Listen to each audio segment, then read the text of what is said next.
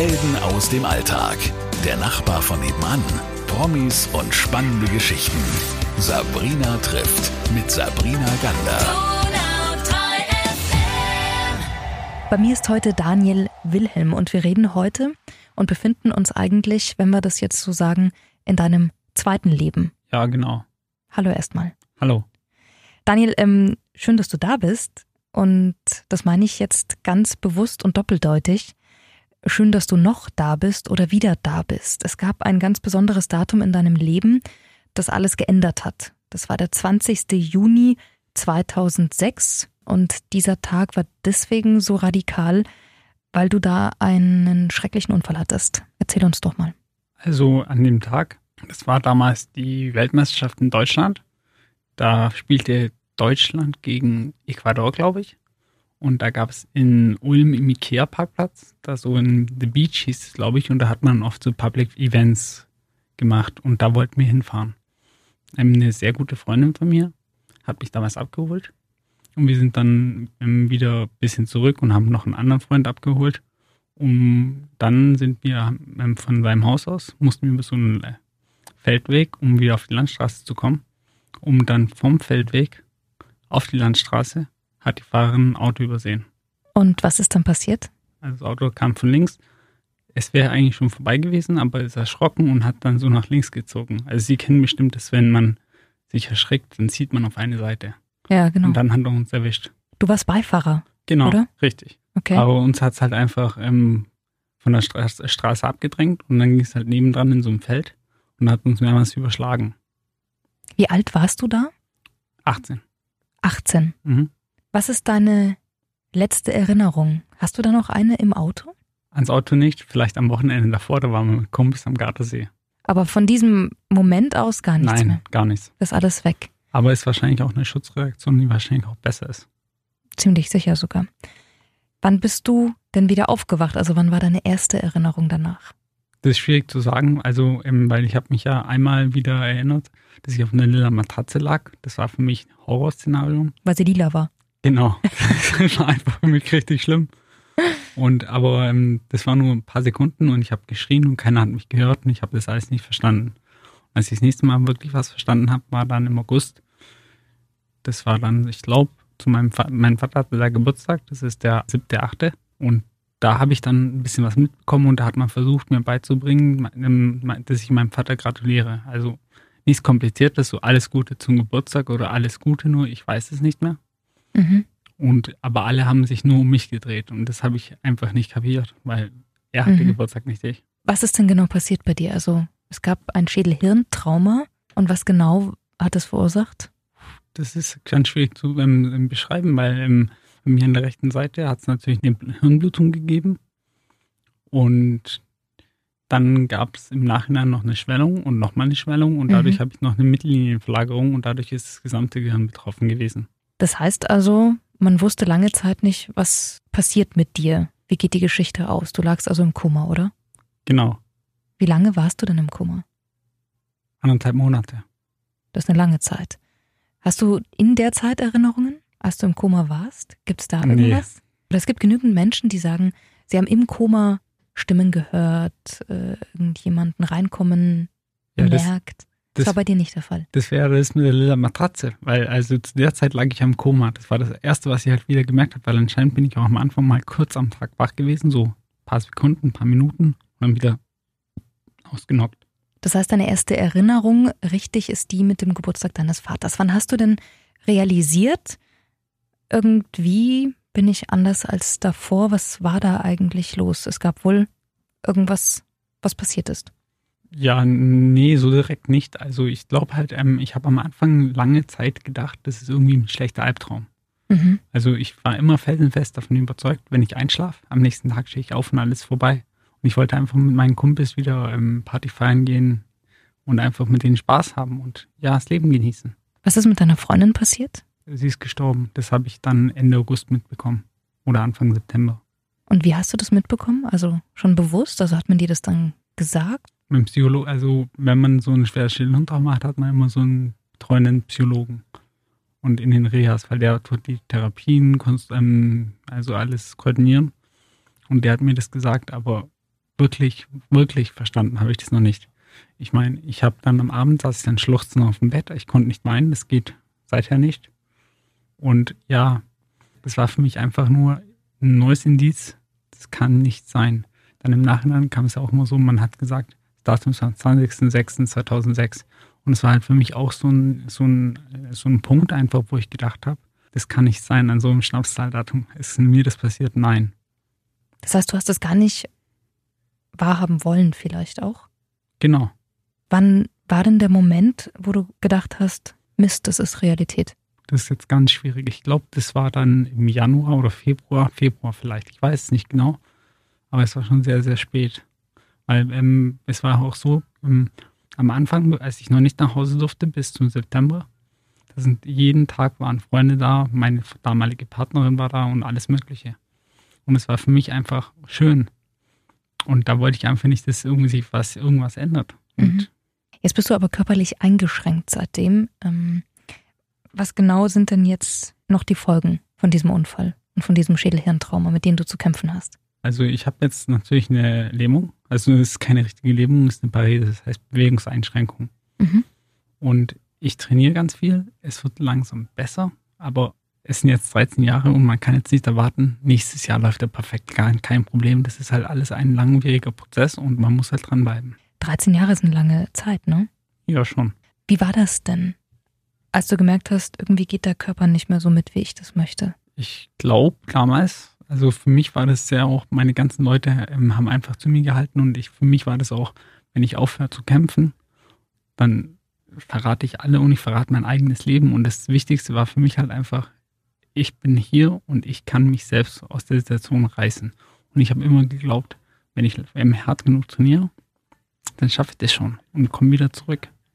Und so habe ich einfach die erste Zeit in Geiding einfach trainiert wie den Ochse. Ich habe Physiotherapie gemacht und halt, was dort angeboten wurde, dort, die hatten eine interne Schule, die haben Berufsfindungsgruppe gehabt oder so. Da habe ich dann so zuerst CAD-Zeichnen gemacht, was mir überhaupt nicht gefallen hat. Ich habe dann mit dem Therapeut, der hat mir beigebracht, ein bisschen zu programmieren. Das heißt, ich habe nicht wirklich programmiert. Ich habe mit ihm zusammen ein bisschen so im so ein Taschenrechner, so ein bisschen so, so ein Zahlengenerator und so einfach der so Zufallszahlen in, in, findet, einfach so ein bisschen rumspielen. Mhm. Und das war interessant für mich. Du musstest ja auch wieder richtig rechnen lernen ne? und sprechen. Ja, klar. Wie lange hat das gedauert? Also Mathe, das war schon immer mein Ding. Das war von Anfang an. Da ist mein Vater immer nach Geilingen gefahren, jeden Tag. Und der musste am Abend mir immer noch, wenn er heimgegangen ist, wir sind da so im Kreisel gelaufen, noch ein bisschen. Also er hat mir geholfen, dass ich mich bewege. Und er musste mir immer Matheaufgaben stellen, also 7 plus 7 oder so so einfache Rechenaufgaben, einfach schriftliche Addition und alles Mögliche. Davor durfte er nicht nach Hause. Ja, das war einfach die Voraussetzung. Von dir, ja, die Regel. Klar, natürlich. Das, das heißt, es hört sich jedenfalls für mich so an, als gäbe es diesen Moment nicht, wo du gedacht hast, ich gebe auf. Nö, das ist, in meinen Augen ist Aufgeben einfach eine Resignation und das, dann hast du verloren solange du kämpfst, kannst du gewinnen. Wenn du aufgibst, hast, also aufgibst, hast du verloren. Und das ist nicht mein Ding. Dein Humor hast du ja auch nicht verloren. Ähm, das merkt man ja auch extrem. es hat sich ja viel geändert. Also nicht nur in der Motorik bei dir. Mhm. Ähm, ich denke, das ist ja einfach so ein, so ein Einschnitt im Leben. Was hat sich denn auch für dich im Glauben vielleicht verändert? Gibt es da was? Also, wenn du jetzt darauf hinaus willst, dass ich jetzt strenggläubig geworden bin, dann Nein. muss ich sagen, beinahe, beinahe richtig, aber nicht in meinem Leben. Nein, darauf wollte ich gar nicht hinaus. Aber ich habe schon viele Leute kennengelernt, mhm. die eben so eine zweite Lebenschance bekommen haben. Ja. Und da ändert sich doch was, dass man ein Leben entweder bewusster wahrnimmt oder manchmal eben auch anders glaubt. Das hat jetzt gar nichts mit strenggläubig zu tun. Anders glaubt, das ist, ich weiß nicht, das ist, ich war schon immer ein sehr rationaler Mensch. Jetzt ich glaube ich sogar noch, dass ich ein bisschen extremer an meine eigenen Fähigkeiten denke. Und ich glaube halt einfach, dass der Einzige, der mir selber helfen kann und auch anderen Leuten und alles allgemein was verändern kann, ist man nur selber. Und das ist halt einfach so, ähm, was soll irgendwie Glaube ist, für mich bin da nicht so der Freund davon. Glaube ist es nicht. Was ist es dann, was den Daniel von heute mit dem Daniel vor dem 20.06.2006 unterscheidet? Also ich glaube definitiv bin ich jetzt zu unruhig. Also was heißt zu unruhig? Ungeduldig. Ich war früher vielleicht auch schon ungeduldig, aber nicht in dem Ausmaß. Ich habe natürlich auch früher Witze gerissen. Ich glaube einfach, der Unterschied ist, früher ähm, hat sich sehr viel einfach vom Freundeskreis, die waren alle in Ulm. Und es hat ja sehr viel um mich gedreht. Also was heißt um mich? Ja, ich habe sehr viel organisiert, war mit meinen Freunden in Urlaub und so. Und das nimmt sich jetzt halt dadurch, dass alle woanders wohnen, ein bisschen reduziert sich das halt. Und ich bin halt nicht mehr so beweglich und alles, nicht mehr so flexibel. Wenn die Leute irgendwie sagen, komm, wir gehen heute Abend dahin, dann kommt von mir immer, hm, kann ich da parken? Hm, muss ich da weit laufen? Hm, ist es so und so. Das ist alles ein bisschen stressig. Nervt es? Nerven weiß ich jetzt nicht. Ich glaube, es ist einfach so. Nerven, also in der Hinsicht, ob das mich nervt, dass ich nicht mit kann oder ob das mich nervt, dass ich das nicht kann, auf jeden Fall. Aber es ist halt so. Und ich meine, ich kann mich doch nicht an irgendeiner Sache verbeißen und sagen, äh. also ich glaube halt einfach nur, man muss einfach nur sich irgendwie Kompromisse suchen und halt irgendwelche Alternativen. Was ist denn jetzt der Weg, den du gehst? Also beruflich, privat? Was machst du heute? Also gehen tue ich relativ langsam. das habe ich gesehen. nee, was mache ich denn? Ich mache ganz viel Therapie. Mhm. Ich, ich tue mich halt auch daheim kognitiv fortbilden und alles. Also wie sieht dein Leben aus heute? Ja, Training, Freunde treffen, lernen und kognitiv halt weiterbilden. Ich glaube halt auch, ähm, ich treffe mich ganz gerne auch mit irgendwie, also mit Freunden in Bars oder so, ich spreche ganz gerne irgendwelche Frauen an. Wobei ich halt natürlich weiß, ich habe definitiv einen Nachteil und äh, ich muss mir auch da einfach ähm, aus dem Schatten springen und einfach sagen, probier's. Einfach nur ansprechen, damit man selber einfach auch die Gelassenheit kriegt. Und das ist halt einfach in meiner Situation, glaube ich, einfach das Wichtigste. Ich versuche natürlich auch anderen zu helfen, die es halt auch, wie mir damals, nicht so gut geht. Dann tue ich halt in Facebook und schweren Schädel- und Traumagruppen. Mein Buch sozusagen habe ich vorgestellt und wenn Leute Fragen haben, beantworte ich die, auch versuche ich zumindest. Mhm. Und ich lese halt sehr viele Bücher über, einfach über diese ganze Symptomatik und versuche einfach da mich ein bisschen fortzubilden. Das Buch haben wir noch nicht erwähnt, also das hast du jetzt erwähnt. Wie heißt das? Ähm, Schweres Schädel-Hirntrauma, na und? Und der Untertitel ist Mein Weg vom Koma bis an die Kletterwand. Bist du an der Kletterwand? Ja. Wie oft? Unterschiedlich, also dreimal die Woche, viermal die Woche. Unterschiedlich. Das ist ganz schön viel. Ja, aber ich bin meistens auch nur, ähm, das ist nicht so, dass ich sage, ich gehe hin und probiere jetzt besser, besser, besser. Ich tue auch oft einfach nur ganz leichte Routen klettern und versuche dabei einfach meine Bewegungsradius so die Fähigkeit von meinen Armen, von meinen Beinen, einfach, dass sie gezielt wohin gehen, auch ein bisschen kontrolliert. Dass es einfach ein bisschen einfach ein flüssiger, ein runderer Ablauf ist. Und das ist halt für mich auch Klettern. Und natürlich das alles außenrum, dass ich dorthin gehe. Ich unterhalte mich beim Seniorenklettern mit den Senioren, die sind super.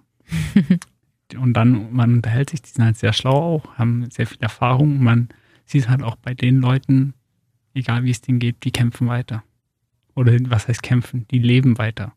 Und das ist halt auch ein Punkt, wo ich sagen muss, geil, mich freut das. Was bedeutet das Leben jetzt für dich? Das Leben ist darum, gelebt zu werden. Und natürlich hatte ich das Glück, dass meine Freunde am Anfang mir immer wieder erzählt haben, was ich früher gemacht habe und alles. Und es hat mir natürlich auch am Anfang gerade einfach mal die Kraft gegeben, dass ich einfach genau so werden wollte wie früher. Nicht anders, nicht ein bisschen anders, genauso. Einfach ein lustiger Chaot oder ein lustiger Mensch. Und ähm, ja. Die Erinnerungen zu früher waren aber da. Also die sind da. Oder sind die lückenhaft jetzt? Ähm, ich würde sagen lückenhaft, aber mhm. ähm, die waren am Anfang das Schwierige ist, ich kann nicht beurteilen, was meine Erinnerung ist und was die Erinnerung von Freunden war. Also was Weil, sie dir erzählt haben. Genau, und das kann ich nicht. Also vieles ist einfach gekommen, die haben mir erzählt und irgendwann habe ich mich zumindest gemeint, habe ich dann, dass ich die verstanden habe, ähm, dass ich mich erinnert habe. Es kann aber auch sein, dass ich einfach nur das äh, ähm, reproduziert habe, was die mir gesagt haben. Mhm. Sag mal, du hast vorhin was gesagt, so ganz nebenbei, dass als du das erfahren hast mit deiner Freundin, die gestorben ist bei dem Unfall, dass du geschluchzt hast, aber nicht geweint hast, weil du das seitdem nicht mehr kannst. Nö, das ist, das ist, ich weiß nicht, das mit Weinen ja, habe ich seither nicht hingekriegt. Also klar, die Augen tränen mal, wenn man irgendwas Zwiebel geschnitten hat oder sonst irgendwas, aber richtig geweint, nein. Das geht einfach nicht. Ich weiß, dass das Weinen theoretisch gesehen ein ganz wichtiger Faktor ist eigentlich für die Seele. Oder was heißt, dass da irgendwas einfach beschädigt ist, wenn man es nicht kann das halt einfach dieses kognitive Wissen, dass man das halt einfach ein Problem drin hat. Was waren denn so Situationen, wo du gemerkt hast, du kommst an deine Grenzen, also nach dem Aufwachen ähm, in Geiling, wo du gemerkt hast, ach, der Fuß geht nicht nach oben oder ich, ich habe das Wort einfach nicht, ich kann mich noch nicht artikulieren. Gab es da so Situationen, die sich bei dir so eingebrannt haben? Nee, in Geiling war ich, war, ich immer im, im, Kopf, war für mich immer, mach weiter, mach weiter, das wird schon. Und dadurch, dass es halt immer nach so einem schweren Schädelhundtrauma ist, ist es immer so, dass die erste Zeit danach sind die Verbesserungen dermaßen schnell, dass man wirklich diesen Trugschluss auch wirklich glaubt. Und den habe ich sehr, sehr, sehr lange geglaubt. Das war noch später, als ich in Ulm war wieder, habe ich immer noch geglaubt, das wird wieder vorbeigehen. Also was heißt, es, ich weiß ja, dass ich das, ähm, das nicht vorbeigehen wird, aber ich meine, dass ich das schaffen werde. Dass alles wieder normal wird. Genau. Also wieder, wieder vor einfach. Mhm. Und das war ein Trugschluss. Wann hast du das realisiert, dass das nicht so sein wird? Ich glaube, ähm, die Sache ist einfach die, in dem Moment vielleicht, als ich ähm, mir selber bewusst gemacht habe, dass so wie früher ist nicht unbedingt besser. Also es heißt nicht, dass ich genauso, ich will jetzt auch in meiner letzten Situation nicht genauso werden wie früher. Das geht einfach nicht. Das ist nicht so in dem Zusammenhang, dass das nicht geht, sondern ich sage einfach, ich bin früher Skateboard gefahren. Das geht einfach nicht. Das ist in dem Alter, ich bin jetzt 31 und wenn ich mich da noch ultra verletze, wenn ich Snowboard fahre, mir irgendwie irgendeinen Unfug treibe und dann mich wieder verletzen, alles, das muss nicht sein. Und ich bin ja jetzt schon ein bisschen bedachter einfach mit dem Leben. Und das sind so, so Sachen, Party feiern und sowas, das muss alles nicht sein. Ich glaube einfach, ja, deswegen glaube ich einfach, dass ich akzeptiert habe. Ich habe ein neues Leben. Das neue Leben mache ich, mach ich super und das genieße ich. Und das ist das Entscheidende. Daniel, gab es einen Moment, wo du dir gedacht hast, warum ich? Warum saß ich in diesem Auto? Warum ist das mir passiert? Oder uns? Ich weiß nicht. Also ich glaube eigentlich, diese Frage hat mich so bestimmt irgendwann gestellt, aber irgendwie ich habe der keine Relevanz gegeben, weil wenn ich daran denke, warum ich, dann geht es mir immer nur schlechter, weil die Frage, warum ich, die beinhaltet ja, diese andere Person, die hätte es mehr verdient als ich. Und wenn ich mich immer nur darauf fixiere, dass es hätte besser sein können, dann werde ich einfach nur unglücklich. Also es gab nicht diesen Moment, wo du dir gedacht hast, ich war zum falschen Zeitpunkt am falschen Ort und das ist nicht fair. Ähm, doch, vielleicht vielleicht habe ich schon gedacht, zur falschen Zeit am falschen Ort, aber ich fand, das Problem an der Sache ist einfach das, es war meine beste Freundin, die gestorben ist. Mhm. Und das war nicht fair. Alles andere äh, ist passiert, da kann man nichts ändern. Ich meine, ich habe diese Sache. Mhm. Ich kann mich daraus retten. Sie kann sich nicht daraus retten. Und das ist das Problem. Hätte sie die Chance bekommen, noch zu kämpfen, wäre das fair gewesen. Sie hatte nicht die Chance. Also das finde ich schlimm. Solange du selber noch irgendwie deine Situation verbessern kannst, ist alles gut. Das heißt, du hast eigentlich immer nach vorne geblickt, auch in diesen ganzen Situationen, die dann kamen nach ja, dem Koma. Ja, ich habe meine Augen nach vorne, nicht hinten. Schöne Formulierung, da hast du recht. Nein, man merkt es dir schon sehr an, dass du ähm, ein Kämpfer bist. Auf jeden Fall. Danke. Und woher holst du dir all diese Kraft? Meine Eltern haben das sowas von genial gemacht. Also ich bin denen so super dankbar. Meine Mutter hat mir damals ähm, immer gesagt, sie hat mir am Anfang immer gesagt, die Ärzte haben zu ihr gesagt, dass einer von 100.000 Menschen wird wieder fit. Und sie hat immer daran geglaubt, dass ich das bin und das gewusst. Und das hat sie mir jeden Tag gesagt und das hat sie irgendwie mein Unterbewusst da reingepresst. Und ähm, die Ausnahme zu sein, das war ich irgendwie relativ gewohnt. Und dann fand ich es einfach, ich wollte einfach genau der eine sein. Und habe dann einfach gedacht, ja, genau das packe ich. Zum Beispiel, ich bin jetzt von der Therapie total kaputt kurz in die Kletterhalle rein, weil ich noch irgendwie eine Banane essen wollte. Habe ich dann vergessen. Geh rein. Wer sitzt dran? Einer von den Senioren, ein super Freund. Er und seine Frau. Habe ich erstmal einen Kaffee mit denen getrunken. Die haben sich super gefreut wieder. Die haben auch mein Buch gelesen, haben es auch weiter verliehen und so weiter. Und die sind super, ähm, die unterstützen mich auch. Und die haben zu mir gesagt damals, ich soll ins Radio gehen. Da bist du. Ja, das hat sie auch, genau das hat sie ja so gefreut.